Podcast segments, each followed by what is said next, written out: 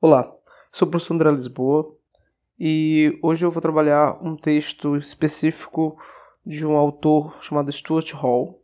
Stuart Hall é um autor inglês de grande importância, principalmente para os estudos culturais.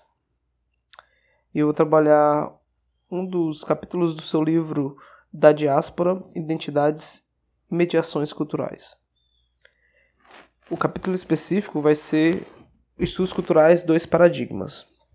Então, nesse texto, o Stuart Hall ele vai descrever duas correntes do pensamento que vão contribuir para os seus estudos culturais, né? para a análise de como o pensamento ele vai se relacionar com a realidade histórica e com os jogos de poder. Quais são esses dois esses dois paradigmas? Primeiro é o culturalismo e o segundo o estruturalismo. Ele vai tentar fazer então a laboriosa aproximação dessas duas correntes. Vamos começar com a primeira. O culturalismo.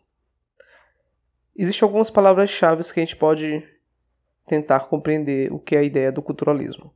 A primeira palavra-chave é cultura, a segunda, modo de vida, a terceira, relações e a quarta, experiência.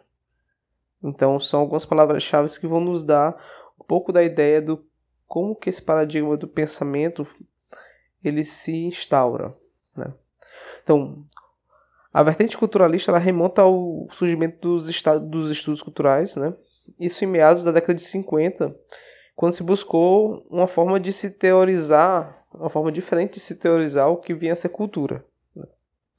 Os principais autores nesse, nesse estudo foram o Raymond Williams, o Hogarth, o A.P. Thompson né? São três autores importantes desse culturalismo. Então, segundo Hall, os três eles deram-se a tarefa de mergulho na complexidade do conceito de cultura. Williams vai demonstrar duas maneiras de tentar conceituar cultura. A primeira se relaciona cultura à soma das descrições disponíveis pelas quais a sociedade dão sentido e refletem suas experiências comuns e ainda remetem à origem das ideias. Então, a cultura, segundo o Raymond Williams, vai ser socializada, democratizada. Ela não é vista assim como o que já foi o melhor que já foi pensado, como aquele conceito de alta cultura, o conceito classista. Mas o objetivo de o, para os culturalistas, o objetivo, o seu objeto de estudo, né, é apenas uma forma de processo social que vai. Uma forma de processo social geral que vai dar e tomar significados que se desenvolve lentamente ao longo da, da história. Então, tudo aquilo que vai, como a gente pode dizer, todas as descrições disponíveis que dão sentido, que a sociedade dá um sentido a elas, né? Todas as experiências comuns que são produzidas por uma sociedade, isso vai ser cultura para os culturalistas. Então, a cultura ela vai se reduzir, na verdade, ela se amplia ao comum, né? Ela vai se reduzir à cultura do ordinário, à cultura do, do cotidiano, né?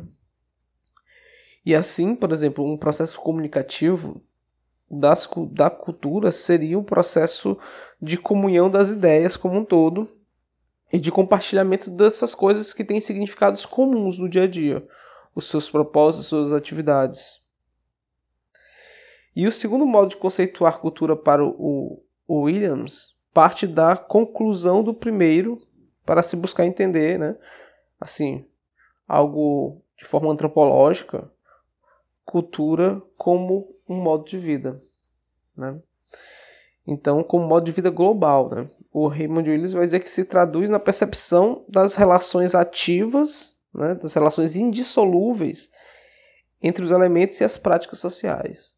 Então, aquilo que as relações que nós temos ao longo da nossa vida, ao longo da nossa nossa existência como sociedade, como indivíduos, isso vai se tornar cultura, segundo o Raymond Williams ela não é mais apenas as ideias ou aquilo que nós damos significados no primeiro conceito, mas é a forma como nós utilizamos os significados culturais das ideias e passamos a nos relacionar uns com os outros a partir delas. Então, cultura ela não vai ser uma prática social nem uma soma de costumes. Né? Ela vai ser, nesse segundo conceito, a interrelação entre os elementos que compõem a sociedade. E é o modo de organização da energia humana, na verdade. Então é isso que vai verificar o que nós temos de identidade, o que nós temos de correspondência, o que nós temos de descontinuidade, uns em relação aos outros. Analisar a cultura assim vai ser descobrir a natureza da organização dessas relações. Então, como se eu vou analisar a cultura, eu vou ver como é que eu me relaciono com determinado grupo, verificar as relações entre determinados grupos, entre determinados indivíduos. vou perceber os padrões culturais que são vividos por aquela comunidade, que são experimentados por ela. É perceber como a gente lembra a experiência. Né? A vertente culturalista, então, defende-se de que é preciso estudar os processos específicos e indissolúveis né, expressos pelo tempo, pela história. Né? Isso a gente conceber a cultura como modo de vida, como nessa segunda, esse segundo tópico. O Thompson ele vai enquadrar a cultura como algo que entrelaça todas as práticas sociais. Então, o Thompson vai vai dizer é cultura tudo aquilo que nós produzimos como prática social, como manifestação da atividade humana, como ação dos homens e das mulheres que fazem história. Então, o, a cultura seria então o produto dos homens dentro da história. Obviamente essa concepção ela levanta a discussão de, entre o que é cultura e o que não é cultura, né?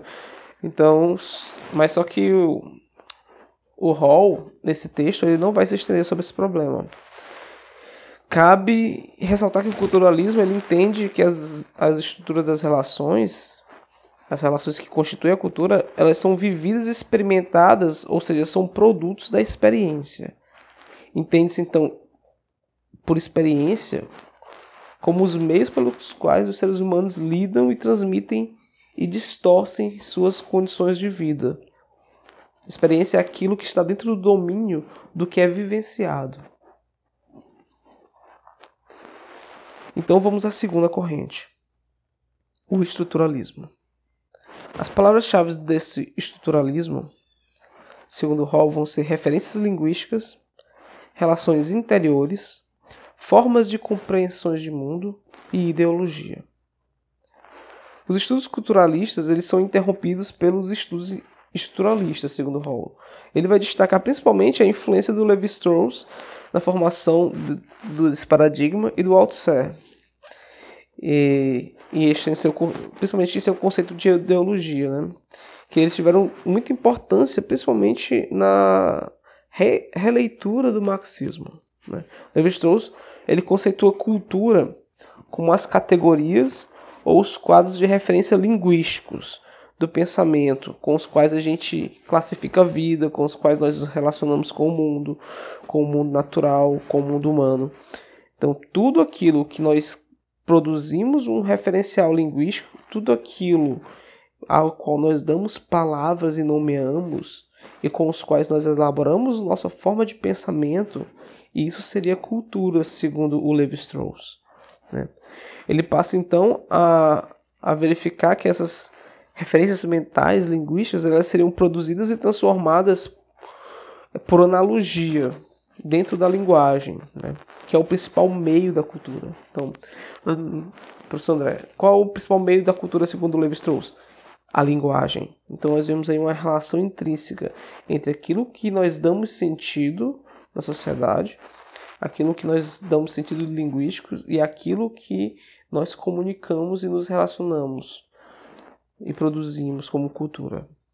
Então o conceito de cultura do Levi-Strauss dialoga, segundo Hall, com o conceito de ideologia do Althusser, né? que é definido em temas, conceitos e representações por meio dos quais nós, homens e mulheres, vivemos, segundo o Althusser, numa relação imaginária, né? E sua relação com os, e, e temos relações com isso em nossa existência. Então, o Althusser vai dizer, cultura, ideologia vai ser, são os temas, são os conceitos e as representações através dos quais homens e mulheres vivem numa relação imaginária né? e vivem, vivem suas relações a partir desses temas e conceitos. Né? As ideologias elas são entendidas não como conteúdo e formas superficiais das ideias, segundo Althusser, mas como, conte... mas como categorias inconscientes pelas quais as condições são representadas e vividas. Então, normalmente, nós temos conceitos inconscientes ou concepções inconscientes sobre as quais nós, por que inconsciente? Porque sobre elas nós não nos perguntamos o tempo inteiro, nós não as indagamos e as questionamos, mas elas são, como eu posso dizer, ela, é a partir delas que nós movemos nosso mundo, a partir das nossas concepções de, de, de vida que nós movemos o mundo e movemos nosso mundo da linguagem. A partir dela que nós nos comunicamos, a partir dela que nós diz, dizemos o que é certo, o que é errado. Então podemos entender que dentro do paradigma estruturalista há uma correlação quase óbvia, uma similaridade entre os conceitos de cultura e de ideologia na obra do Althusser. Então, para o Althusser, cultura e ideologia vão ser coisas parecidas vão ser quase iguais, são similares. Né?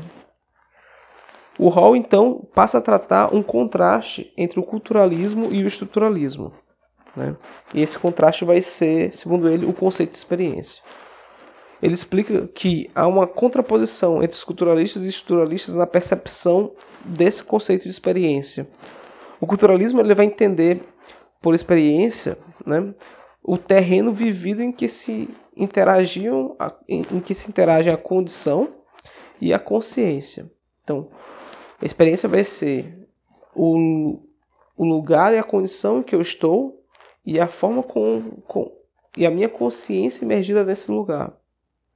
Né? E o estruturalismo vai dizer que experiência não é o fundamento de coisa nenhuma. Né? O estruturalismo ele tem uma, uma base mais racionalista. Então, pode, pois só se pode viver e experimentar dentro das categorias e referências linguísticas da própria cultura, segundo o estruturalismo. Né? E, ou seja, as formas linguísticas elas definem a experiência e a vida, segundo esses estruturalistas. E essa experiência ela é feita das próprias categorias, da própria ideologia que tem um sujeito. Então, nós temos duas oposições antagônicas aqui. O culturalismo diz experiência é aquilo que nós experimentamos no mundo e que nos e que ajuda a criar a nossa consciência, e enquanto o estruturalismo vai dizer, não, a experiência é mediatizada por meio da ideologia. Então, para os estruturalistas, o sujeito ele não falava, mas sim quem fala são as estruturas linguísticas, as categorias culturais, que falavam por esse sujeito. Então, não havia uma tal de consciência que é defendida pelos estruturalistas. Os estruturalistas ainda acreditam que é possível ter consciência de suas próprias palavras, ter consciência do que se está dizendo, né, da sua própria produção cultural. O estruturalista vai dizer não, essas estruturas elas são inconscientes. As estruturas linguísticas com as quais nós produzimos cultura são inconscientes. Então, o Althusser explica assim o seu conceito de ideologia como um sistema de representação que não tem a ver com a consciência, né? mas são estruturas que se sobrepõem umas às outras de modo consciente. E é dentro desse, dentro desse inconsciente ideológico que homens e mulheres mudam as experiências vividas entre eles e o mundo. Né? E assim eles vão assumir inconscientemente a sua visão de mundo, a sua consciência. Então, enquanto os culturalistas acreditam que a visão de mundo é construída de forma consciente, os estruturalistas acreditam que a visão de mundo é construída de forma inconsciente. Né? A experiência seria, então, segundo os estruturalistas, o reflexo de uma estrutura imaginária não uma fonte de auto-identificação do mundo ou do discurso, como acreditam os culturalistas. Assim, o Hall apresenta as vantagens do paradigma estruturalista.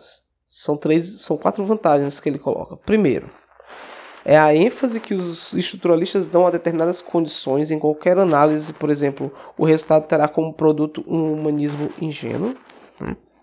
Logo, é preciso ter um pessimismo quanto ao intelecto e um otimismo quanto à vontade. A segunda vantagem é a necessidade de abstração como um instrumento do pensamento pelo qual é, nós pensamos as relações reais do mundo, como delas nós nos apropriamos. Né? Nós podemos, então, nós ainda podemos refletir sobre os diferentes níveis de abstração. Então, o pensamento ele não vai refletir a realidade, não vai ser tão direto assim, mas ele vai se articular a partir da realidade e da própria realidade o pensamento vai se apropriar. A terceira vantagem do estruturalismo é que ele nos dá uma concepção do todo, né? Além da simplicidade da visão da visão culturalista, os estruturalistas, eles influenciados por Marx, eles percebem a complexidade de uma estrutura. Eles compreendem toda a unidade que se constrói em torno das diferenças e não das homologias, mas sim dentro das heterogeneidades e das não correspondências. Eles veem a diferença. Eles seguem uma lógica que visualiza a unidade e a diferença dessa unidade para entender a unidade complexamente. Então, é, é simples, assim. É, como você vê, para que você entenda algo de forma completa, é preciso que você veja as suas diferenças. E vendo as suas diferenças, você está vendo o todo de forma muito mais complexa. Né? E isso sem perder de vista o conjunto, né? sem perder de vista o, as práticas específicas dessas contradições ao mesmo tempo. Por fim, a quarta vantagem do estruturalismo seria o descentramento da experiência e a elaboração da categoria de ideologia. Então você não vai apenas voltar-se àquilo que está sendo experimentado, mas você vai categorizar ainda uma forma de ideologia e uma forma de interpretar o mundo, uma forma de pensamento que interpreta o mundo, chamada ideologia. Segundo Hall, as vantagens do estruturalismo. Primeiro, o estruturalismo preenche as lacunas do, do estruturalismo. Na verdade, o culturalismo ele preenche as lacunas do estruturalismo. Né? Isso tentando supervalorizar a forma e reduzir o conteúdo, né? que é o problema do estruturalismo. Ele valoriza a forma e deixa um pouco de lado o conteúdo. Né? Mas o culturalismo acaba preenchendo essa, essa, essa lacuna que deixa o estruturalismo. Então, ele insiste na luta consciente como elemento. Então, para analisar a história, a ideologia, a consciência é fundamental segundo Hall, que a gente entenda que o culturalismo ele é importante porque ele também defende a possibilidade da consciência e da interpretação da realidade e da história. Se nós acharmos que ah, apenas há somente o inconsciente, nós não podemos conhecer conscientemente as coisas, então não tem motivo para qual se fazer ciência ou se estudar. Então, terceira vantagem do culturalismo: restaura a dialética entre o consciente das categorias culturais e o momento da organização consciente. Né? Então, ele vai retomar aí a possibilidade de que eu mesmo conheça as categorias inconscientes, os conceitos inconscientes, as ideias que eu tenho guardadas em mim e organize elas de forma consciente. A quarta vantagem é que ela recupera né? O processo pelo qual as classes, né, as classes sociais, elas se entendem como agentes nas relações, as relações humanas, né, as relações sociais. Então faz uma leitura dessas de como as classes sociais elas agem. Né? Quinta vantagem é que requer que o culturalismo ele requer que cada momento seja entendido em termos de um determinado pensamento e suas relações. Ele é momentâneo, ele dá valor à experiência em si. Antes de finalizar o rol, ele afirma que, que há ainda três desenvolvimentos posteriores de estudos culturais influenciados tanto pelos culturalistas quanto pelos estruturalistas e que vão ser refutados pelo teórico.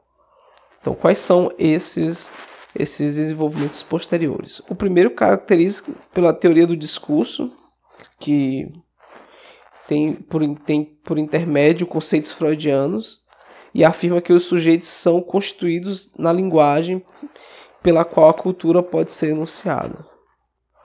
O segundo, o segundo encaminhamento dos estudos culturais retoma a ideia da economia política clássica definida pelos textos marxistas. Né?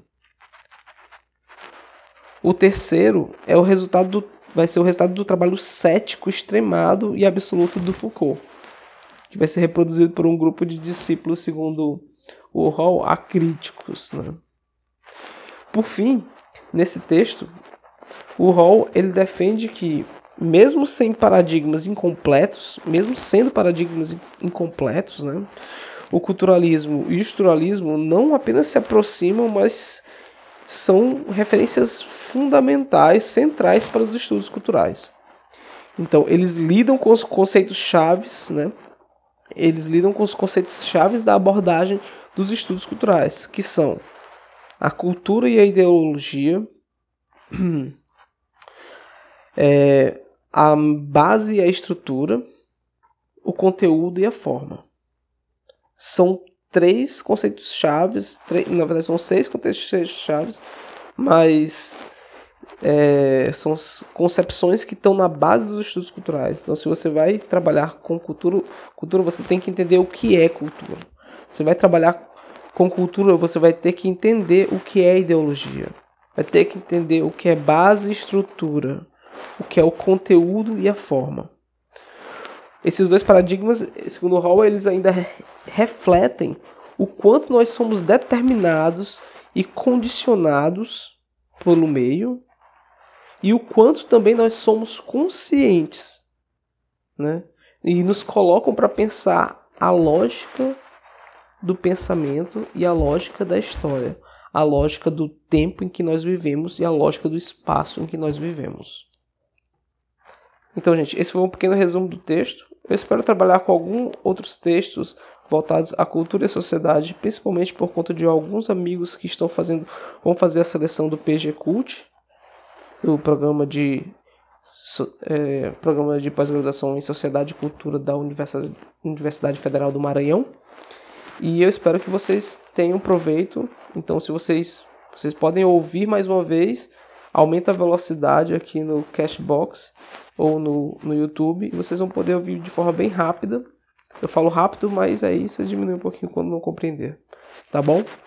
Então um abraço e até mais.